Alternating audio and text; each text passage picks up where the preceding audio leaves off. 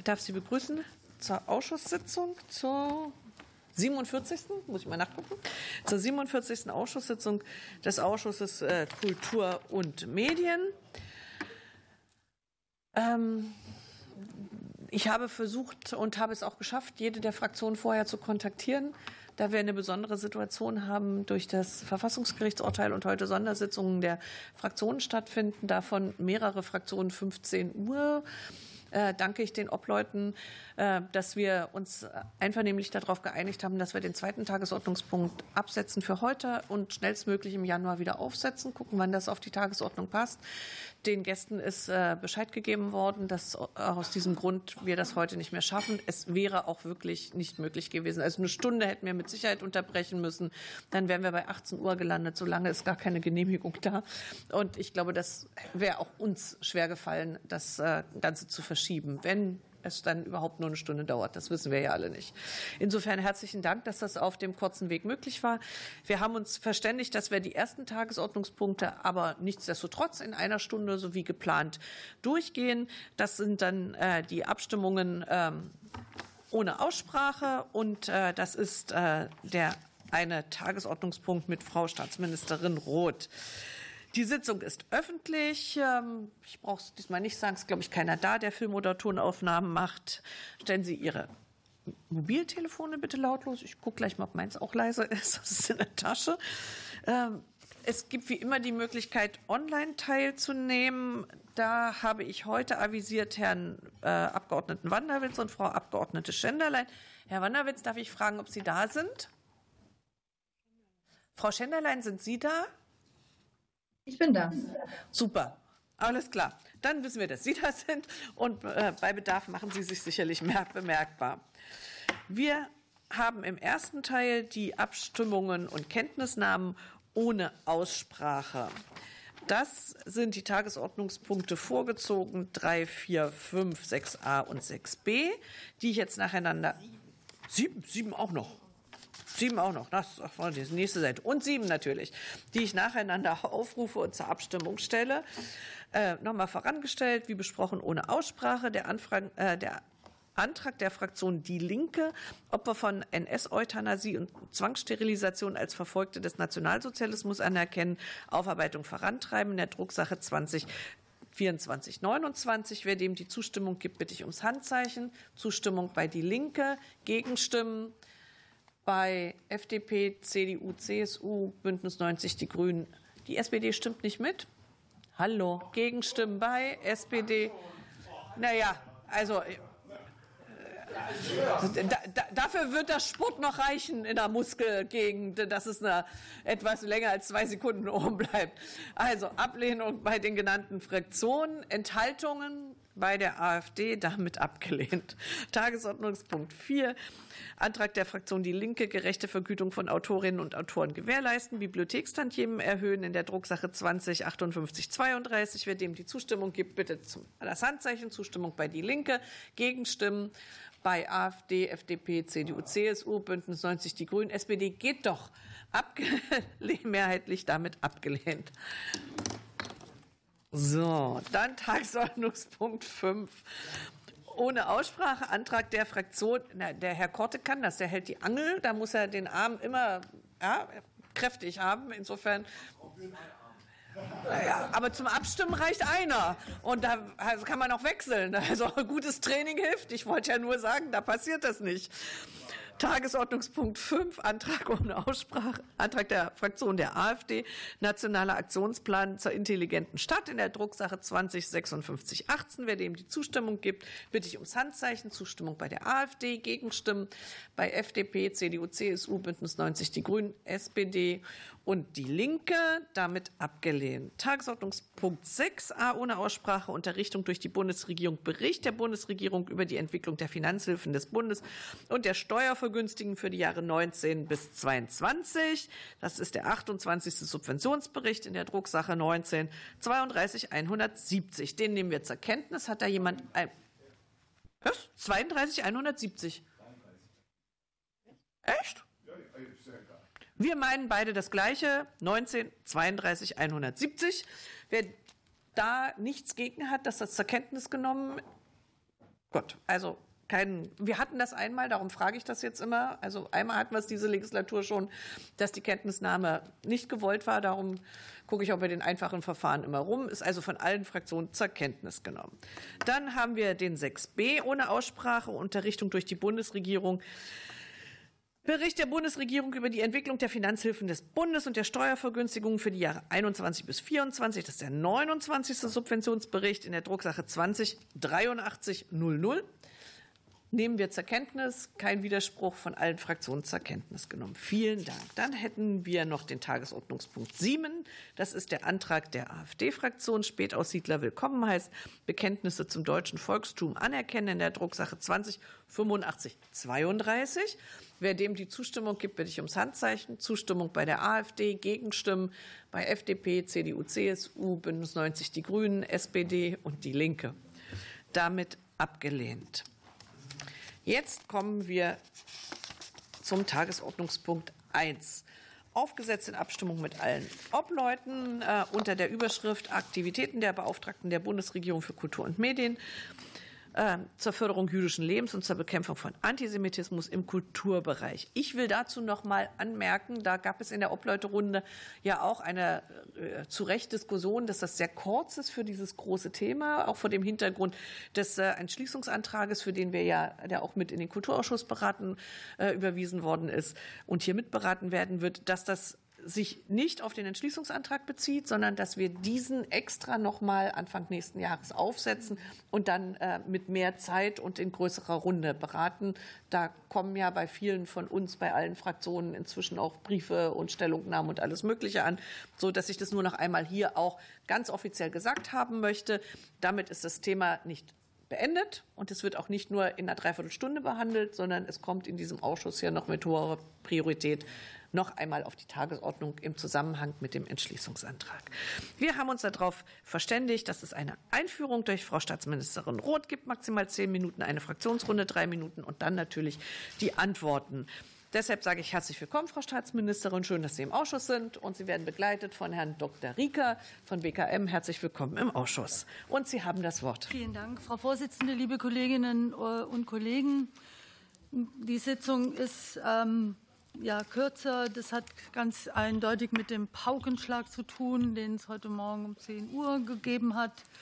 Äh, und äh, ich finde gut, dass Sie gesagt haben, das ist äh, sozusagen nicht das Ende der Diskussion zu diesem Thema, sondern ähm, ein Einstieg und wir werden, ich freue mich sehr, wenn wir im Januar, Anfang des Jahres dann weiterreden können, dann kann ich Ihnen vielleicht, das könnte ich mir vorstellen, dass das auch bei Ihnen auf Interesse stößt, äh, Entwicklungen, Debatten im Rahmen der Dokumenta, Strukturreform Dokumenta. Das ist jetzt noch nicht, ich weiß ja gar nicht, wer Hessen zukünftig äh, äh, im Bereich der Kultur des Land Hessen vertreten wird. Da sind wir aber im Austausch ähm, und äh, dann können wir das auch mit, mit behandeln. Dieses Thema ist ja im Kulturausschuss sicher auch richtig äh, angesiedelt. Ja, ich denke, es geht Ihnen genauso wie mir, dass dieser schreckliche Terroranschlag, die Terrorattacke der Hamas ähm, uns mit Abscheu erfüllt, mit Entsetzen erfüllt. Und das war ganz eindeutig ein Bruch mit allem das, was Menschlichkeit ausmacht.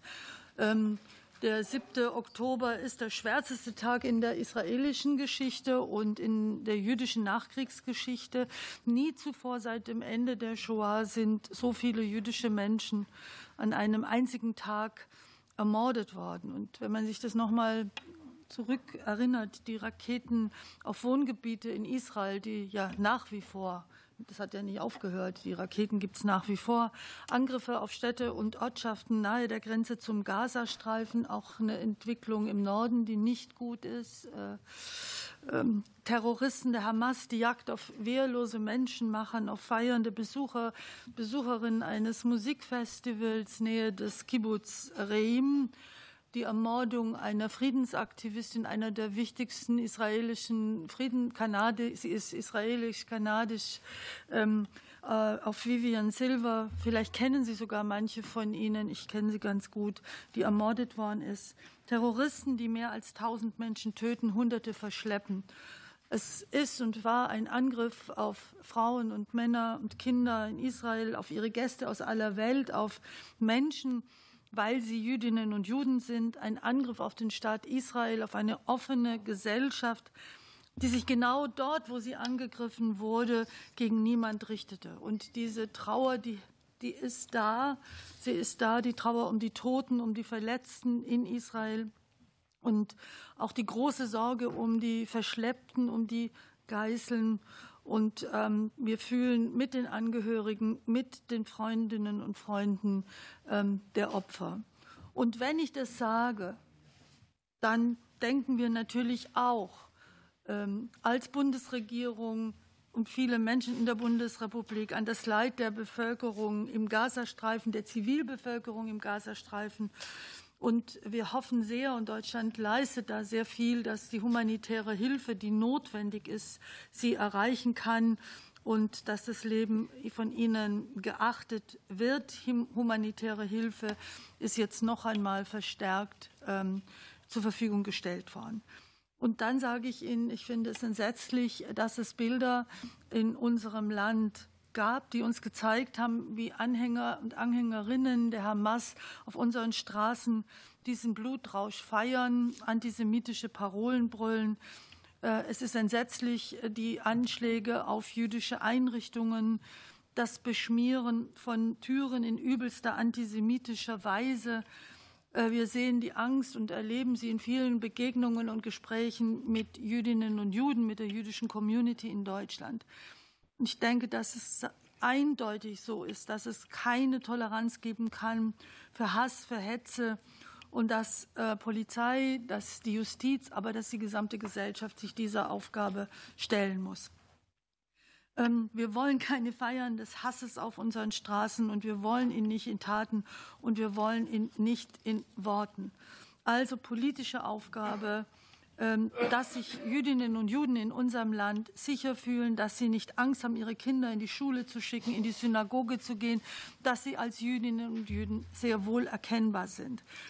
Ähm, und deswegen ist der Kampf gegen Antisemitismus, gegen gruppenbezogene Menschenfeindlichkeit Kern unserer historischen und kulturellen Verantwortung als Deutsche, und zwar aller Deutscher.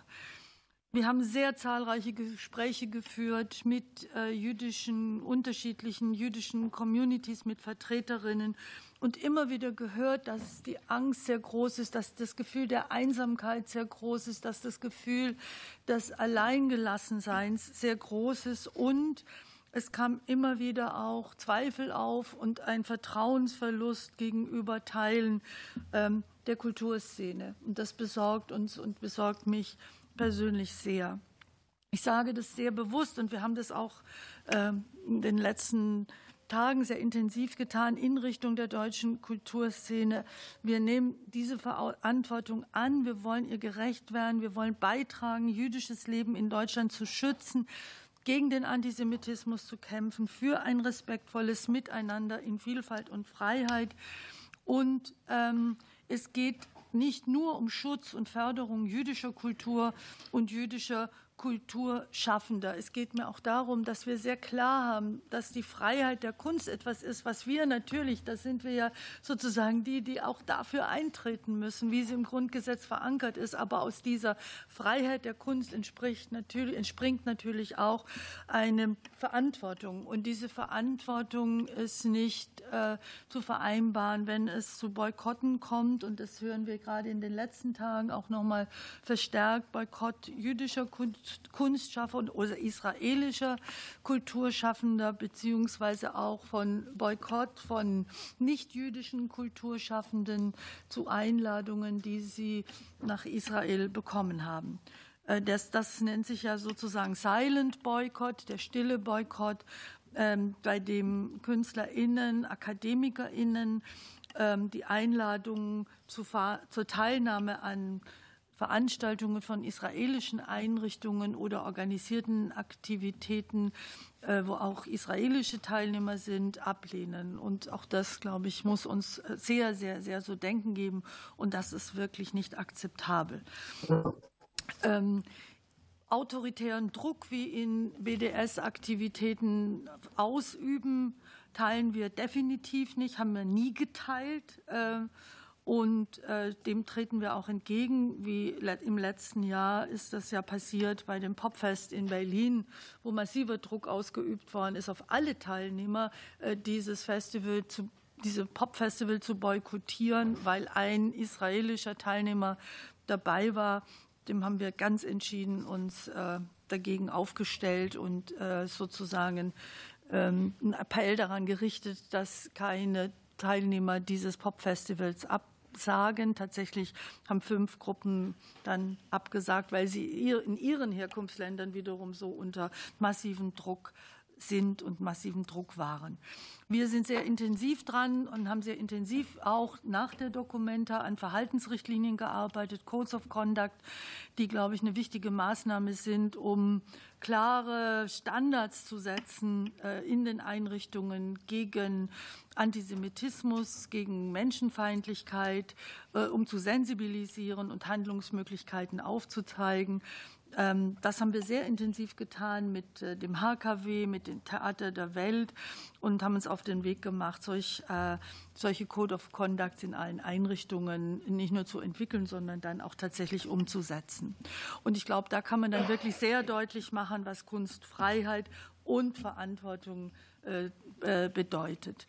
Ähm, was wichtig war, ich habe gestern äh, hatten wir eingeladen zu einer Gesprächsrunde mit über 130 Kultureinrichtungen, also unseren ganzen Einrichtungen, den Stiftungen, den äh, wichtigen, äh, also Deutsches Historisches Museum, äh, Beethovenhaus in Bonn, das berichtet hat, dass ihr Haus angeschmiert worden ist mit Parolen dass Fuck Beethoven dann plötzlich da steht. Ich meine, das muss einem erstmal einfallen. Und das Ängste, also unter anderem, das war nur eine, äh, eine äh Geschichte, dass, ähm, dass Hetze in den Einrichtungen, gegen Einrichtungen passiert, dass äh, sie ähm, Sorgen haben, um ihr, was die Sicherheit angeht. Wir haben sehr unmittelbar reagiert auf die Bitte und auf die Aufforderung von Hetty Berg vom Jüdischen Museum, dass die Sicherheitsmaßnahmen verstärkt werden. Äh, gleiches gilt für das Holocaust-Mahnmal. Das sind jetzt, ist jetzt so eine Art Zaun drumherum äh, gemacht worden. Aber die Mitarbeiter sind wirklich unter massivem Druck und haben wirklich große, äh, große Sorgen. Da sind wir dabei, eng mit dem BMI und mit den Landesinnenministerien zusammen. Und bei diesen 130 äh, äh, Gesprächspartnern, die, äh, die dabei waren, wobei Botschafter Seibert die Einführung gemacht hat, was wirklich gut war, vielleicht wäre das auch nochmal eine Idee für einen Kulturausschuss. Er hat sehr intensiv über die Lage in Israel, über die Lage in der Region, auch im Gaza, äh, über die Tragödie dort, wie Menschen dort zu Geiseln der Hamas, die Palästinenser zu Geiseln genommen werden, berichtet. Ähm, ich glaube, das war sehr wichtig, dieser Eindruck und wie wichtig es ist, sagt er, dass wir auch versuchen zu verstärken die Zusammenarbeit, die Angebote der Kooperation mit Einrichtungen in Israel. Und deswegen wollen wir verstärken die Zusammenarbeit und die kulturelle Ebene im Rahmen der Abraham Accords ähm, die ja hier jetzt in Berlin auch im Büro haben. Herr Laschet ist da sozusagen der äh, eine oder die leitende äh, Persönlichkeit dass wir diese Abraham Accords, was noch wenige Beziehungen aufrechterhält, Brücken aufrechterhält äh, zwischen Israel, den Vereinigten Arabischen Emiraten, Bahrain, Sudan, Marokko, ähm, dass wir äh, da das auch kulturell äh, unterlegen. Was alle gesagt haben, war, dass Kultur gerade jetzt und Kultureinrichtungen gerade jetzt Räume schaffen müssen und Räume bieten müssen für den Dialog, für die Kontroverse, für die Ermutigung, für Trauer und Verschmerz, dass äh, das, was an Netzwerken entstanden ist, was an Zusammenarbeit entstanden ist, dass es diese Einrichtungen nicht innerlich zerreißt, und es wurde gesagt, was absolut, ähm, das hat Michel, nicht zuletzt Michel Friedmann ja auch heftig kritisiert, dass versucht wird, jetzt äh, sozusagen zu behaupten, der Antisemitismus sei eingewandert in unser Land vor kurzem. Also ich meine, bei unserer Geschichte, das ist schon eine abenteuerliche Behauptung. Und der Versuch, jetzt alles in Richtung Moslems müssen raus aus Deutschland, ähm, auch da gibt es eine erhebliche Verängstigung und äh, Bedrohungslage von Menschen. Menschen. Also es braucht Räume. Raphael Groß, den Sie ja gut kennen hier im Ausschuss, hat gesagt, es braucht übergreifende Diskussionsräume in einer Zeit, in der solche wir auch als Gesellschaft vor einer solchen Zerreißprobe sind. Ähm, vielleicht noch mal ganz kurz. Was wir konkret tun, das kann ich Ihnen auch gerne nochmal, also das kann man dem Haushalt ja auch nochmal, der hoffentlich gut über die Bühne geht, morgen ähm, nochmal angucken, aber dass wir verstärkt jüdische Einrichtungen äh, unterstützen, dass wir das Jüdische Museum Berlin als Bundesstiftung zahlreiche Gedenkstätten in ganz Deutschland, Gedenkstätten Neuengamme im Norden bis Dachau im Süden, Flossenbürg, da haben wir ja die heftigen ähm, Wünsche, denen sind wir auch nachgekommen, dass wir das Haus der Wannsee-Konferenz, die Topographie des Terrors, die Gedenkstätte Deutscher Widerstand, die Stiftung Denkmal für die ermordeten Juden Europas und andere verstärkt unterstützen, soweit es die angespannte Haushaltslage ermöglicht. Aber äh, Jüdisches Museum ähm, haben wir erhöht und konnten auch äh, weiter am Eintritt freien, also an der, an der, an, am Ein, dass der Eintritt frei ist, daran festhalten. Darüber hinaus gibt es Programme wie Jugend erinnert, in denen allein von 2019 bis 2022 7,2 Millionen für Projekte zur NS-Aufarbeitung eingesetzt wurden. Auch da bleiben wir dran. Wir haben es, wenn, also Stand heute, ich hoffe, morgen wird es dann fix. Wir können äh, nächstes Jahr und übernächstes Jahr mit jeweils 5 Millionen diese Programme verstärken, ähm, wobei es auch nicht nur um äh, NS gehen soll, sondern auch SED-Geschichte eine Rolle spielt. Und wir sind dabei, und ich hoffe, dass wir es jetzt wirklich zeitnah dann mit Ihnen auch diskutieren können, ein erinnerungspolitisches Konzept für Erinnerungskultur in einer, unserer Einwanderungsgesellschaft. Ich glaube, es ist wichtiger äh, denn je. Es stechen die Investitionsmaßnahmen hervor durch zahlreiche Sanierungen von Synagogen. Also Synagoge beispielsweise in München, Lübeck, Görlitz, Worms, Kiel, die große Augsburger Synagoge mit teilweise erheblichen Mitteln. Und wir haben den jüdischen Campus, der hier in Berlin entstanden ist, mit zwei Millionen Euro mitfinanziert. Ähm, es gibt weitere kleinere, größere Projekte die mit weit über einer Million gefördert werden, sei es jüdisches Filmfestival. Also unser Ziel ist, und wir gucken uns das alles nochmal angesichts der aktuellen Ereignisse natürlich alles nochmal an, wie wir jüdische Kultur in unserem Land sichtbarer und hörbarer machen können und wie wir ähm, beitragen können, nicht zuletzt auch durch die ähm, Reform der beratenden Kommission in diesem Bereich voranzukommen. Auch dafür hoffe ich, dass die Länder dann mit an unserer Seite sind. Vielen Dank. Wir gehen in die Fraktionsrunden. Es beginnt die CDU-CSU mit Frau Konnemann, bitte. Vielen Dank, Frau Vorsitzende. Vielen Dank, äh, Frau Staatsministerin.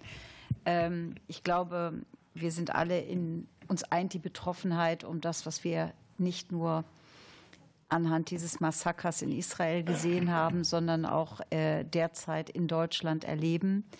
Und ich bin Ihnen dankbar, dass Sie in diesem Kontext auch das dröhnende Schweigen angesprochen haben, gerade aus der Kulturszene. Ähm, denn es ist auffällig, ähm, und das ohne jegliche politische Wertung, ähm, dass äh, diejenigen, die sich sonst äh, zu nahezu jedem Thema zu Wort melden, immer mit großer Betroffenheit jetzt schweigen. Das ist wirklich auffällig. Und das ist das, was ja auch den jüdischen Mitbürgerinnen und Mitbürgern in diesem Land wirklich umtreibt, weil sie sich in ihrer Betroffenheit alleine sehen.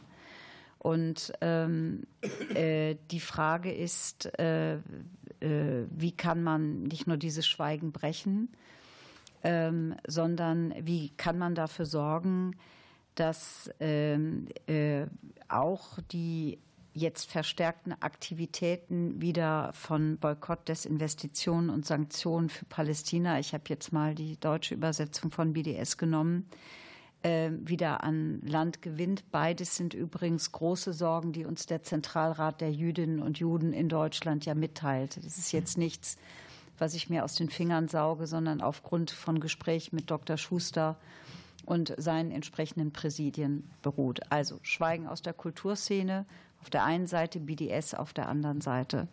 Und ich bin dankbar, dass Sie von den Verhaltensrichtlinien gesprochen haben, die Sie äh, versucht haben, mit Kultureinrichtungen äh, zu entwickeln. Es fruchtet nicht an jeder Stelle.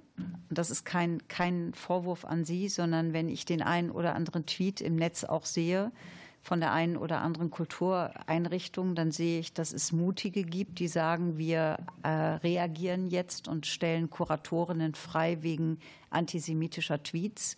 Aber es gibt eben auch diejenigen, die nach wie vor sich jetzt wieder bekennen, auch zu der Initiative Artikel 5.3 Grundgesetz Weltoffenheit. Und vor diesem Hintergrund wenn man wegkommen will von rein Verhaltenskodizi, sondern hin zu starken Rechtspositionen, ist die Frage, ähm, wie kann man äh, das Thema, das Mittel nicht äh, für den äh, Antisemitismus, für auch übrigens Rassismus ähm, verwendet werden darf, absichern. Und das bietet sich an, entweder eine Änderung entsprechend der Haushaltsordnung, der Bundeshaushaltsordnung, von Paragraph 23 oder aber im leichteren Wege, dass Sie die Zuwendungsbescheide Ihres Hauses versehen mit einer entsprechenden ähm, Auflage.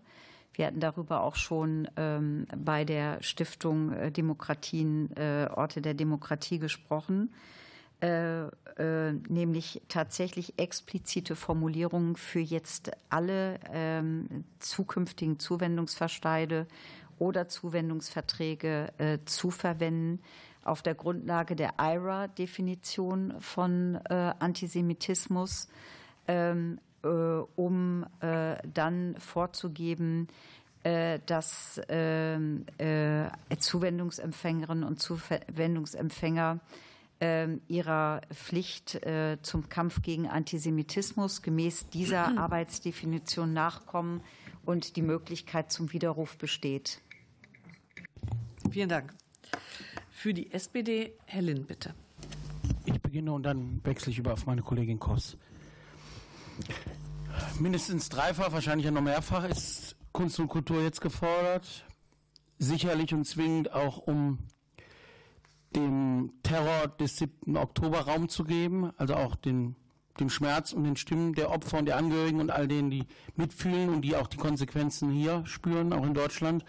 Zum Zweiten natürlich in der Hinsicht, und Dokumenta ist ja nur ein Beispiel, Popkultur wurde eben genannt, wie tatsächlich gegen Boykott und sozusagen blockieren und canceln ganz bewusst und gezielt jüdische Stimmen, Perspektiven auch in ihrer Heterogenität sichtbar und hörbar gemacht werden. Und der dritte Aspekt ist auch zwingend, sich mit Antisemitismus in den verschiedenen Aspekten, aber praktisch immer auch mit der Klammer Israel bezogen im Kunst- und Kulturbereich auseinanderzusetzen. Ich glaube, diese Aufgabe, die sollte uns alle beschäftigen, intensiv, auch in den nächsten Jahren. Und da muss ich schon und werde ich mich bei einigen Institutionen nicht beliebt machen, aber hier feststellen, dass ich mit einiger Irritation festgestellt habe, mit welcher atemberaubenden Geschwindigkeit Reaktionen auf die Anträge von der Ampel und der Union jetzt bei mir eintreffen, diese Institution aber in Bezug auf den 7. Oktober und auch Debatten in der Vergangenheit sehr leise waren oder sich nicht äußern wollten oder nicht in der Lage sahen. Dieses Missverhältnis muss auch thematisiert werden in diesem Hang und es verärgert mich. Es verärgert mich zutiefst auch, weil wir zwingend und eben nicht in einer simplifizierenden Weise, aber wir werden auch, weil wir beides machen wollen, Antisemitismus bekämpfen, aber nicht die postkoloniale Aufarbeitung aufgeben, darüber reden müssen, dass das keine Alternative sein kann und dass die Aufarbeitung von Postkolonialismus kein Blankoscheck sein kann für Israelhass und Antisemitismus. Diese Auseinandersetzung wird aber möglich sein, nur wenn man sich dem Diskurs stellt und auch seine eigenen blinden Flecken stellt. Das ist die große Aufgabe, der wir uns zu verantworten haben und der wir uns stellen müssen. Und letzter Punkt, dann leiste ich über auf meine Kollegin Koss. Ich denke auch, dass wir es nicht zulassen dürfen, dass dieses Gegeneinander von Rassismus und Antisemitismus einreißt und dieses Bild, was da verbreitet wird. Auch jeder, der gegen Rassismus kämpft, muss gegen Antisemitismus eingestellt sein. Ich habe noch 30 Sekunden, ganz kurz. Also äh, alles gut. Werden Sie, äh, sehr geehrte Frau Staatsministerin, äh, werden Sie in Förderrichtlinien künftig eine Passage aufnehmen mit einer Verpflichtung gegen Antisemitismus? Wäre die anschließende Frage. Und dann geht es nochmal um Umgang mit jüdischem Leben in Deutschland, gezielt in Ostdeutschland. Was können Sie in der Kulturpolitik dafür tun, dass das mehr zum Tragen kommt? Danke. Vielen Dank. Für die AfD, Herr Jong, bitte. Herr Jong, ja? Ja. Bitte.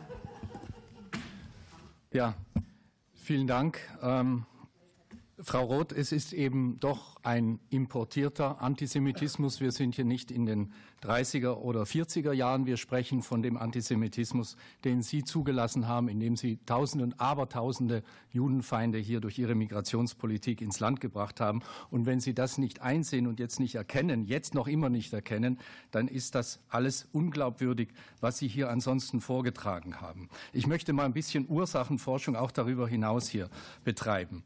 Sie haben es eben nicht nur zugelassen, sondern aktiv mitbetrieben, dass sich die postkolonialistische Ideologie, die inhärent antisemitisch ist, wie man jetzt feststellen muss und wie wir schon lange sagen, in der Kulturszene dass die dort Fuß gefasst haben. Ich verweise exemplarisch auf die zurückliegende Dokumenta. Man verschanzte sich immer hinter, den, hinter der Kunstfreiheit. Konsequenzen wurden erst auf großen Druck hin äh, gezogen. Und, aber im Nachgang wurden dennoch zwei Mitglieder des Dokumenta-Kuratorenteams Huang Rupa ähm, als Gastprofessuren in Hamburg äh, eingestellt, Gastprofessoren. Sie wurden dann sogar so gefragt, ob sie Mitglied der Findungskommission für die nächste Dokumenta werden sollten. Und das Bild rundet sich ab dadurch, dass der BDS-Sympathisant Hoskote äh, gerade vor kurzem seinen Rückzug aus eben dieser Findungskommission bekannt gegeben hat mit der Begründung, eine Pausch keine pauschale und unhaltbare Definition von Antisemitismus akzeptieren zu wollen.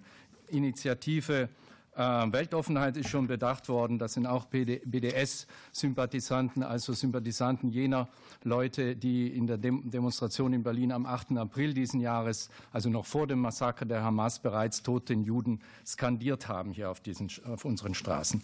Und jetzt hat auch die Zeitung Die Welt den Postkolonialismus als verheerende Ideologie bezeichnet und damit das unterstrichen, was wir hier schon lange sagen. Der Postkolonialismus lasse sich herab, den ich zitiere, widerwärtigsten Rassismus, der längst überwunden sein sollte, in einen Radical Schick zu kleiden. Dieser Schick habe zu einer Querfront zwischen, ich zitiere, Islamofaschisten und der intellektualistischen Kunst- und Universitätsszene geführt, die sich die These vom kolonialistischen Apartheidsstaat Israel zu eigen gemacht hat. Und damit reiht sich Israel für diese, aus dieser Sicht ein in die, also in die, als Ausgeburt des Bösen äh, in die Reihe aller europäischen Kolonialstaaten. Ähm, und man betreibt diese äh, Täter-Opfer-Dichotomie, diese Schwarz-Weiß-Malerei. Hier immer die weißen Täter, dort die farbigen Opfer. Und das Ganze ähm, gipfelt dann im Narrativ vom globalen Süden, der unterdrückt wird. Und wenn und der Bundesregierung ist das offenbar Grund genug, stolz, jedes Projekt zu fördern, das irgendwas mit Intersektionalität und Postkolonialismus äh, im Namen führt. Solange wir hier nicht umsteuern und das nicht erkennen, und das sage ich auch in Richtung der CDU, die das jetzt auch wieder nicht angesprochen hat und häufig äh, unterstützt hat, diese Richtung, solange wird das Übel nicht an der Wurzel bekämpft und solange wird es hier bei Lippenbekenntnissen bleiben und wir werden dieses Problem nicht wirklich anpacken. Vielen Dank. Für die FDP, Frau Glukowski-Merten, bitte. Vielen Dank, Frau Vorsitzende. Ähm, vielen Dank, liebe Kulturstaatsministerin, liebe Claudia, für die Worte, ähm, für das Statement. Ähm, ich möchte für die Freien Demokraten das betonen, was andere Kollegen hier auch gerade schon gesagt haben, dass Antisemitismus in unserer Gesellschaft keinen Platz hat, egal von welcher Seite er kommt. Und ich möchte mich dem anschließen, was auch schon gesagt wurde, dass es tatsächlich betroffen und mehr sogar sprachlos macht, wenn wir sehen, dass ähm, nach dem 7. Oktober auf deutschen Straßen gefeiert wird und äh, der Hass auf äh, Israel in Deutschland auch offen gezeigt wird. Und dem müssen wir uns entgegen, entschieden entgegentreten und auch präventiv entgegentreten und deutlich auch äh, Flagge zeigen. Und deswegen ist auch die, die Tatsache, dass ähm, ähm, auch darüber gesprochen wird, dieses Spagat zwischen Kunstfreiheit und Verantwortung, dass das auch nochmal sehr stark thematisiert werden muss und sich da auch der ganze Kulturbereich hinterfragen muss, inwieweit eben das, der Moment der Verantwortung, gerade auch der gesellschaftspolitische ähm, Verantwortungsbereich da noch stärker eigentlich deutlich werden muss und die Positionierung und die Haltung klar gemacht werden muss. Ähm, ein großer Moment in dem Bereich, wenn es um Prävention geht, äh, beim Thema Antisemitismus ist natürlich das Thema Erinnerungskultur und die kulturelle Bildung. Und die sollten wir auch äh, ähm, in den Fokus setzen, in den Vordergrund setzen und die Kraft dürfen wir nicht ähm, unterschätzen. Gerade kulturelle Bildung, gerade auch die Erinnerungskultur haben das große Potenzial, dort Menschen unterschiedlichster Herkunft und Glaubensrichtung zusammenzuführen. Und die Aufgabe der BKM ähm, ist eigentlich auch die Tatsache, dafür zu sorgen, dass sichere und tolerante Räume, wo dann auch der Spagat zwischen Kultur und Kunstfreiheit und Verantwortung geschaffen werden kann, der Diskurs geschaffen werden kann, ähm, zu etablieren und das Potenzial der Kultur da auch nach vorne zu, zu setzen. Äh, in der Videobotschaft zum 9. November hast du, liebe Claudia, erklärt, dass äh, das schonungslos und ehrlich äh, Bilanz gezogen werden soll. Ähm, aber wenn wir auf die Halbzeitbilanz der BKM ähm, gucken, im Sinne von Erinnerungskultur, ähm, haben wir da noch keinen richtigen Punkt in der Kategorie Erinnerungskultur, der sich da vollständig nach vorne trägt, außer das Dokumentationszentrum Zweiter Weltkrieg und Besatzungsherrschaft Europa. Das ist ja vor kurzem beschlossen worden, aber alle anderen oder viele Projekte sind noch im Prozess. Und deswegen ist die Frage, ähm, wie wird die Vorhabenplanung weiter vorangetrieben, nachdem die Problematik des Antisemitismus in Deutschland präsenter geworden ist? Gibt es da vielleicht eine andere Art von Priorisierung in der Planung? Und ähm, noch ein Punkt, äh, Dokumenta ist schmerzlich dass wir eigentlich ähm, gesagt haben, das soll aufgearbeitet werden. Man will in die Vorhand kommen, damit da nichts passiert im Sinne von Antisemitismus, dass man da schon ähm, vor rausgehen möchte. Hast du schon prognostiziert, dass sich der Bund da auch zurückziehen kann? Sollten die Bundesmittel für die Dokumenta gestrichen werden? Ist die Frage, ob es bereits Pläne gibt, äh, vielleicht die Mittel dann woanders äh, hin, hinzusetzen. Vielleicht können andere Kulturbereiche dann von diesen Mitteln profitieren. Danke. Vielen Dank für die Linke. Herr Korte, bitte. Ja, vielen Dank, Frau Vorsitzende. Äh, vielen Dank, Claudia Roth, für den Bericht. Ich will noch mal kurz bei Herrn Jong schon noch mal einen Satz zu sagen. Also wer irgendwie sein, sein äh, äh, Maskottchen Höcker hat, äh, ne? also ne, zum Mahnmal der Schande, ne? der sollte echt ganz Ganz, wirklich ganz kleine Brötchen backen zu dieser Debatte. Und äh, das will ich dann aber auch als Historiker noch mal sagen. Also der Antisemitismus in Deutschland war nie weg. Ja, es gab eine bedingungslose Kapitulation und die Alliierten haben erfreulicherweise dafür gesorgt, dass man das nicht mehr so treiben konnte, wie man es bis 1945 getrieben hat. Also um das mal hier einmal in aller Klarheit festzustellen. Äh, ich möchte zum Zweiten noch mal zur Einordnung, damit wir hier keine Debatte, die in die vollständige Verblödung führt, äh, äh, führen.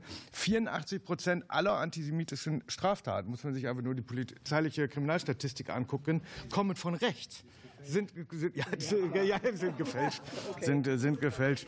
Okay, ich will, ich will, das, ähm, will das hier. Herr will Korte das hier, hat das Wort ja, und niemand ja, genau, anders. Richtig. Herr Korte hat das Wort und niemand und anders. Und zwar erfreulicherweise. Äh, ich will das jetzt hier nochmal einfach festhalten, damit wir wissen, worüber wir reden. Aber damit man vielleicht mal in dieser Debatte mal wirklich vernünftig äh, versucht, dem mal auf den Grund zu gehen, gibt es ja eine berechtigte Frage. Warum in bestimmten Kunstkreisen es natürlich antisemitische Stereotype gibt, die dort verbreiteter sind als in anderen Kreisen und Milieus. Das ist ja eine entscheidende Frage. Helge Lind hat da äh, eben ja einen Punkt drauf geschrieben, äh, postkolonialistische äh, Fragen. Ja, das ist in der Tat ein Problem und das gilt es dort aufzuarbeiten, auch bei den Akteuren, die dort aktiv sind, um das hier auch in aller Klarheit zu sagen. Dritte entscheidende Frage, die man sich ja stellen muss, ich muss logischerweise gucken, bei einer gewachsenen Kunst- und Kulturszene, das kann ich mir auch nur weltweit und europäisch auf der einen Seite angucken, gucken. Es ist halt ein Unterschied, äh, ob ich äh, so, so, wahnsinnige Projekte wie BDS unterstütze, wenn ich aus Frankreich oder den USA komme, äh, als wenn ich das in Deutschland tue. Ich finde es auch in Frankreich und den USA falsch. Aber in Deutschland ist das nochmal was völlig anderes, ob ich einen Boykott von jüdischen Waren, jüdischer Kunst oder sonst was fordere. Also das zumindest muss ja mal irgendwie klar sein, worüber wir hier reden. Ich finde zum Vierten noch mal eine entscheidende Frage. Es hat logischerweise auch was mit Geschichte zu tun. Im Übrigen auch bei einer durchaus obrigkeitskritischen Linken. Das hat auch was mit Geschichte zu tun, es hat was mit Antiimperialismus zu tun. Der Feind meines Feindes ist mein Freund, ohne auf eine deutsche Spezifika zu gucken, die nämlich im Antisemitismus äh, damals die Volksgemeinschaft gebildet hat, um das mal klar zu sagen, und das eben nicht weg gewesen ist. Und ich finde, das muss in der Tat in der Kunst- und Kulturszene dringend aufgearbeitet werden. Wo kommt eigentlich dieses Ressentiment her? Denn äh, der Antisemitismus beginnt ja da, und das ist dort sehr verbreitet, beginnt ja in dem Moment, wo ich an Israel die ganze Zeit was kritisiere, was mir bei jedem anderen Land dieser Erde vollkommen Rille ist. Da beginnt der Antisemitismus und das ist in der Tat dort weit verbreitet. Und ich finde, das muss in der Tat aufgehört werden. Und das, was bei der Dokumente abgelaufen ist, das ist äh, dann auch, finde ich, hier Aufgabe, sowas zu verhindern, dass das jemals so wieder passiert. Danke. Vielen Dank. Für Bündnis 90 Die Grünen, Herr Grundl, bitte. Ja, fange ich mal an. Äh, sehr geehrte Frau Vorsitzende, sehr geehrte Frau Staatsministerin, liebe KollegInnen, äh, Antisemitismus hat die Seelen vieler Kinder vergiftet, schrieb Anna Arendt vor über 70 Jahren. Und das tut er immer noch. Antisemitismus ist ein Angriff auf die Menschenwürde und darf sich niemals erfolgreich als, in Anführungszeichen, Meinung tarnen. Er ist ein Angriff auf die Gewissheit von Jüdinnen und Juden, hier zu Hause zu sein, auf ihre Sicherheit. Und er ist allgegenwärtig, auch hierzulande. Und das ist unerträglich. Antisemitismus in aller Schärfe Einhalt zu gebieten, ist heute eine entscheidende politische und gesamtgesellschaftliche Aufgabe. Es geht um viel. Es geht um das Wesen unserer freiheitlichen, demokratischen Grundordnung, die hierdurch in Frage gestellt wird. Es geht um jüdisches Leben in Deutschland als integraler Teil unserer Gesellschaft. Es geht um jüdische Menschen, um jüdische Familien. Dass wir bereit sind, ihr Wohlergehen zu verteidigen, müssen wir jetzt unter Beweis stellen. Unsere Geschichte lehrt uns, da wo Jüdinnen und Juden nicht sicher sind, kann niemand sicher sein. Danke. Ich würde weitermachen. Genau, sehr geehrte Frau Vorsitzende, Ja, sehr geehrte. Frau Kulturstaatsministerin, ich muss mich auch nochmal meinem Kollegen Herrn Korte anschließen und nach diesem Beitrag der AfD richtigstellen. Antisemitismus findet sich in allen Teilen der Gesellschaft, in der muslimischen Community genauso wie in der Mitte der Gesellschaft, wie links oder rechts. Antisemitismus ist seit Jahrhunderten in der deutschen Kultur verankert und ein Drittel der Menschen haben in Deutschland latent oder offen antisemitische Einstellungen. Das war auch vor 2015 schon der Fall. Und nur wenn wir das zugeben, können wir Antisemitismus auch bekämpfen. Und wer sich immer nur auf den Antisemitismus migrantisierter Personen stürzt, dem geht es nur darum, eine Gelegenheit zu finden, Rassismus zu äußern oder vom eigenen, Rassismus, vom eigenen Antisemitismus abzulenken. Ja, und noch zum heutigen Thema. Ähm, In Gesprächen berichten jüdische KünstlerInnen und Kulturschaffende immer wieder von Ausschluss und von Diskriminierungserfahrungen. Viele fühlen sich einsam oder eingeschüchtert und sprechen auch sehr ungern in der Öffentlichkeit darüber, was sie erleben. Und ich glaube, umso wichtiger ist es, dass wir den jüdischen Kunst- und Kulturschaffenden zuhören. Und deswegen begrüße ich ganz ausdrücklich die Herangehensweise der Beauftragten der Bundesregierung für Kultur und Medien, ähm, insbesondere, dass sie sich austauscht in vertrauensvollen Gesprächen mit den Betroffenen. Damit leisten Sie, Frau Roth, einen wichtigen Beitrag dazu, ein lang ignoriertes Problem anzugehen und ähm, in einem ersten Schritt Vertrauen aufzubauen und auszuloten, was man denn gegen diese Situation tun kann. Deswegen ähm, danke, Frau Kulturstaatsministerin, dass Sie heute für diesen Austausch zur Verfügung stehen. Und ich würde mich freuen, wenn Sie uns vielleicht auch noch mal berichten könnten, ob es aus diesen Gesprächen schon ähm, Schlüsse oder Erkenntnisse gibt, was denn die dringlichsten Probleme sind, die man angehen muss, um die Situation für jüdische Kunst- und Kulturschaffende zu verbessern. Vielen Dank. Vielen Dank, Frau Staatsministerin. Ja, vielen herzlichen Dank. Ich kann ja ähm, sicher gar nicht auf alles jetzt antworten, aber wie gesagt, es ist ja, wir, wir haben ja eine Fortsetzung oder Sie, wenn Sie mich wieder einladen, wenn, dann können wir das sicher vielleicht intensiver. Tatsächlich das dröhnende Schweigen, ähm, was äh, Gita Konnemann angesprochen hat, das war am Anfang so der Eindruck. Aber wenn man dann anguckt, es gibt tatsächlich ganz viele Verbände, die großen Verbände, die haben Erklärungen abgegeben, aber die waren sind so komisch empathielos dahergekommen. Ich glaube, es gibt wirklich ziemlich viele. Es gibt auch von Reeperbahn Festival, viele Festivals haben wirklich dann reagiert.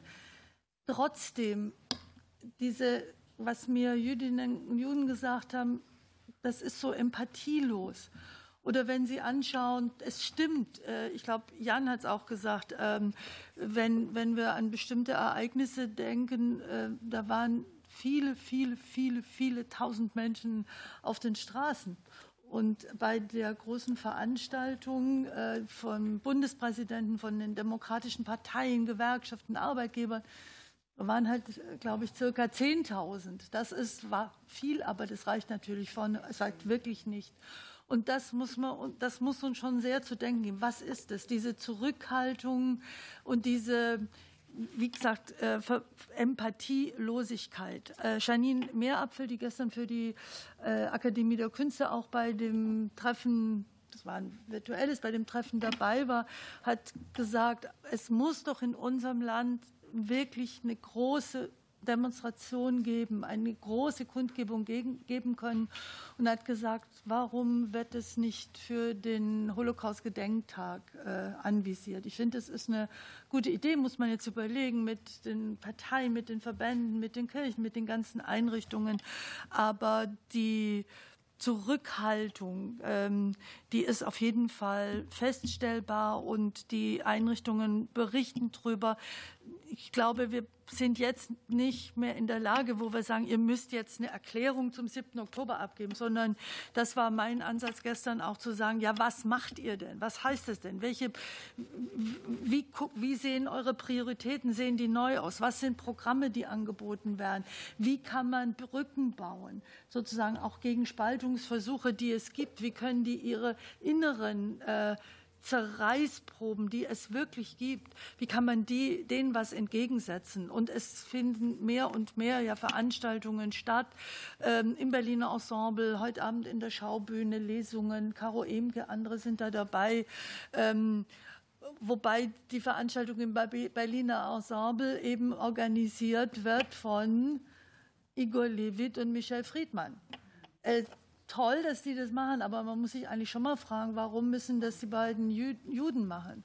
Also warum, warum ist es deren Initiative? Warum kommt es nicht, kommt es nicht von woanders? Und ich weiß, dass gerade Igor Levit, der gerade in Tel Aviv ist, um dort, der hat in einem Krankenhaus ein kleines Konzert gegeben, weil er gesagt hat, sein jüdisches Herz ist so gebrochen, auch enttäuscht, äh, dass er vor Ort jetzt gefahren ist. Da hat Botschafter Seibert gestern erzählt, da ist so jemand, der sagt, es muss doch Zeichen geben, auch der Solidarität, die weit über das, was es bisher gab, hinausgehen. Auch symbolische Zeichen, symbolische Zeichen. Ähm, und ähm, das haben mir viele erzählt, dass ähm, nach dem 7. Oktober einfach wochenlang auch keine SMS gekommen sind. Vorher wegen allem möglichen Kram, aber plötzlich so, also das heißt aber auch, es gibt offensichtlich eine große Verunsicherung und das, das, das irritiert mich nun wiederum, denn ich glaube, es kann keine Verunsicherung geben, was die Einschätzung dessen ist, was am 7. Oktober passiert ist. Punkt. Das war ein grauenhafter, barbarischer Terrorakt. Und die Hamas ist keine Freiheitsbewegung, wie es Herr Erdogan tönt, sondern es ist eine Terrororganisation, die nicht zuletzt auch Palästinenser in Geiselhaft nimmt ganz fürchterlich, was wir hören und sehen. Die Bilder aus, äh, aus, ähm, aus dem Gaza zeigen, zeigen das ja deutlich an. So. Ähm, Dokumenta, leider gab es da in der Findungskommission äh, von äh, dem indischen Herr, Kollegen Ranjit Hoskote, heißt er, der in, der Findung, die Findungskom, äh, in das Findungskomitee berufen worden war, ohne dass wir in irgendeiner Weise eingebunden waren, weil wir in der Struktur noch nicht vorkommen als BKM, auch nicht als Kulturstiftung des Bundes. Er hat sich vor drei Jahren, 19, sehr eindeutig, also kann man nicht rumreden, sehr eindeutig antisemitisch geäußert.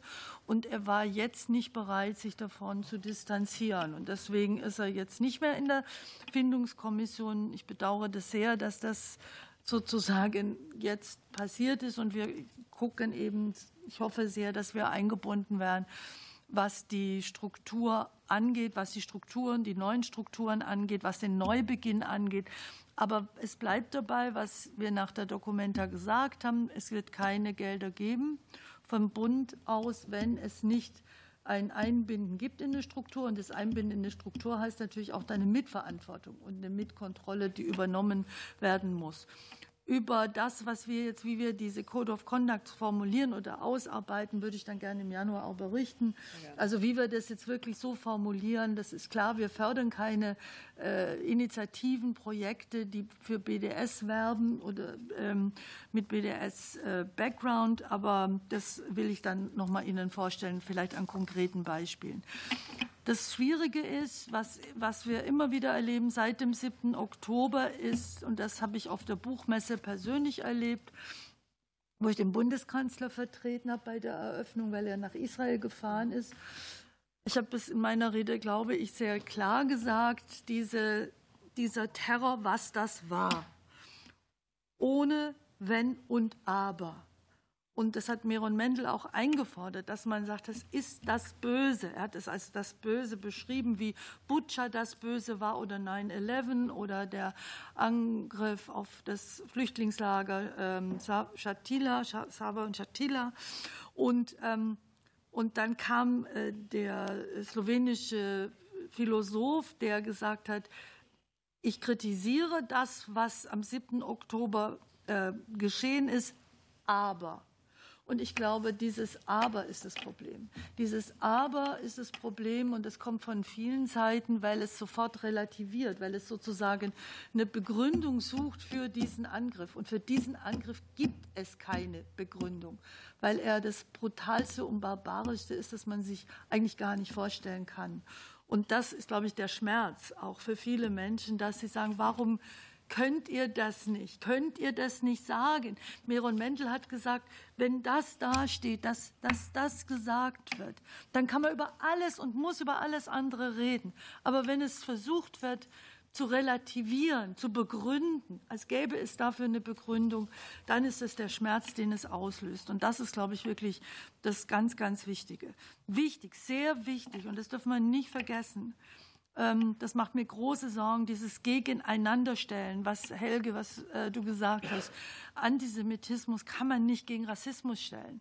Und das muss ich Ihnen wirklich sagen, Herr Jungen. Ich finde Ihre Aussagen auch jetzt wieder äh, sozusagen Muslime unter Generalverdacht zu stellen. Ihre Aussagen, dass eingewanderte Menschen, die unter Generalverdacht gestellt werden, das zündelt wirklich und das schüttet Öl ins Feuer. Das schüttet absolut Öl ins Feuer.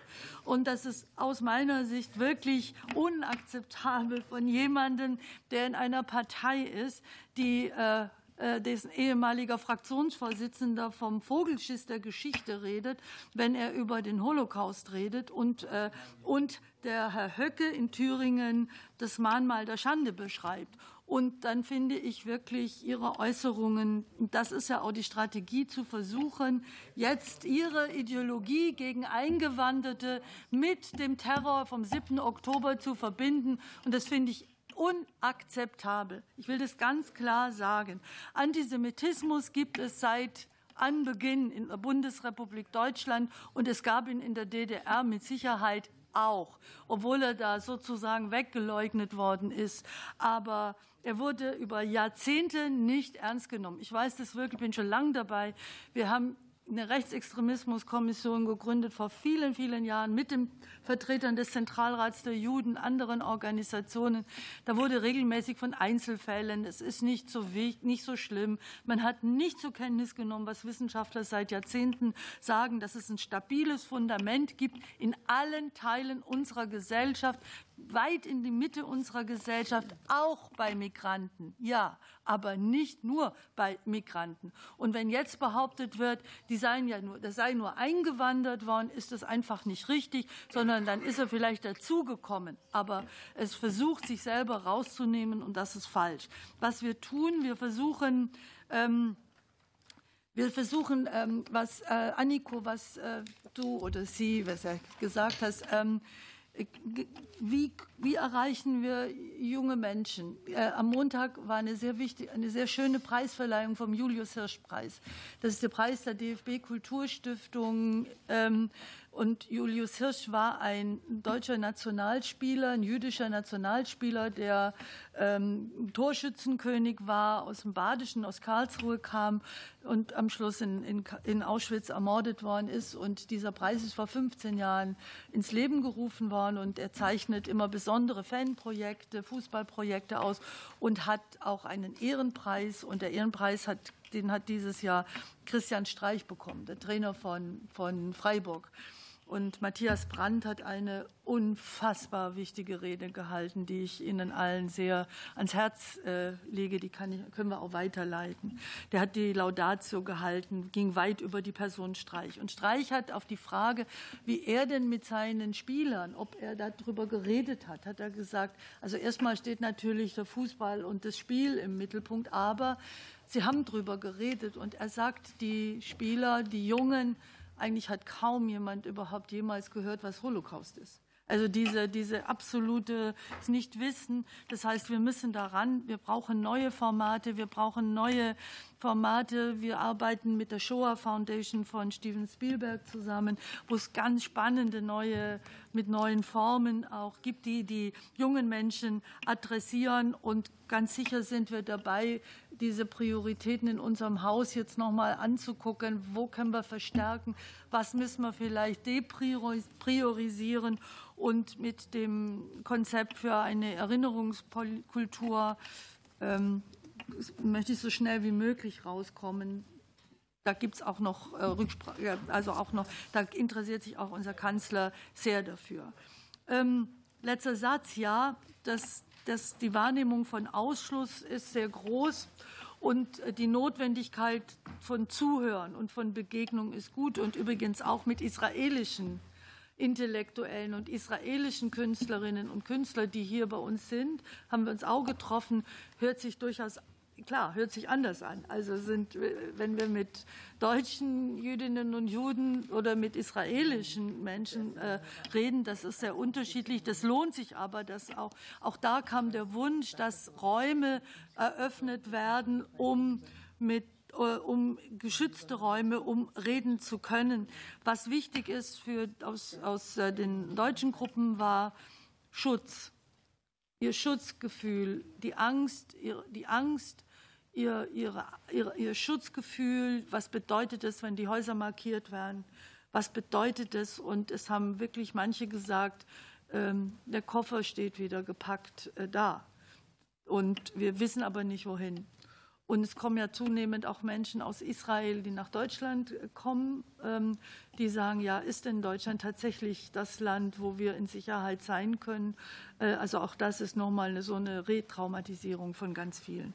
Aber ich kann Ihnen wirklich, also ich glaube, es wäre sehr, sehr gut, diesen direkten Kontakt Kontakt zu suchen. Und ich bitte Sie von Herzen, wenn Sie sagen, da müsst ihr besser werden oder das muss gemacht werden oder habt ihr das nicht im Blick, bitte kommen Sie mit Ihren Vorschlägen wir sind wirklich sehr, sehr, sehr offen und versuchen, unsere ganzen Maßnahmen noch mal anzugucken, ob sie ausreichen und wo wir sie verstärken und verbessern können. Vielen Dank. Offen geblieben noch sind die beiden Fragen, wie kann man es ähm, ähm, bei den Förderrichtlinien oder ja, im Haushalt. Genau. Die Bitte das ist, dass im, Jan, dass im Januar Zuwendungsrecht, äh, Zuwendungsbescheide im Januar noch mal als einen Schwerpunkt mitzunehmen. Wir alle wissen, wie schwierig das ist und dass man gut darüber nachdenken muss, wie man das verankern muss. Da geht es sicherlich nicht ums Ob, sondern wie man das effektiv macht. Ähm, und das ist leider aus vielen anderen Erfahrungen mit anderen Themen, wo auch das Ob nicht in Frage stand, sondern das Wie sehr schwierig. Aber ich glaube unisono, dass der Ausschuss äh, sehr gerne eine Idee dafür hören würde, wie es gehen könnte. Dann sage ich für heute herzlichen Dank. Äh, wir haben gemerkt, es ist viel zu kurz für das Thema. Wir sehen uns im Januar, Februar zu dem Thema wieder und dann auch noch mit allen offenen Fragen. Ich schließe die Sitzung. Vielen Dank, vielen Dank, Frau Staatsministerin. Vielen Dank an die Mitglieder des Ausschusses. Und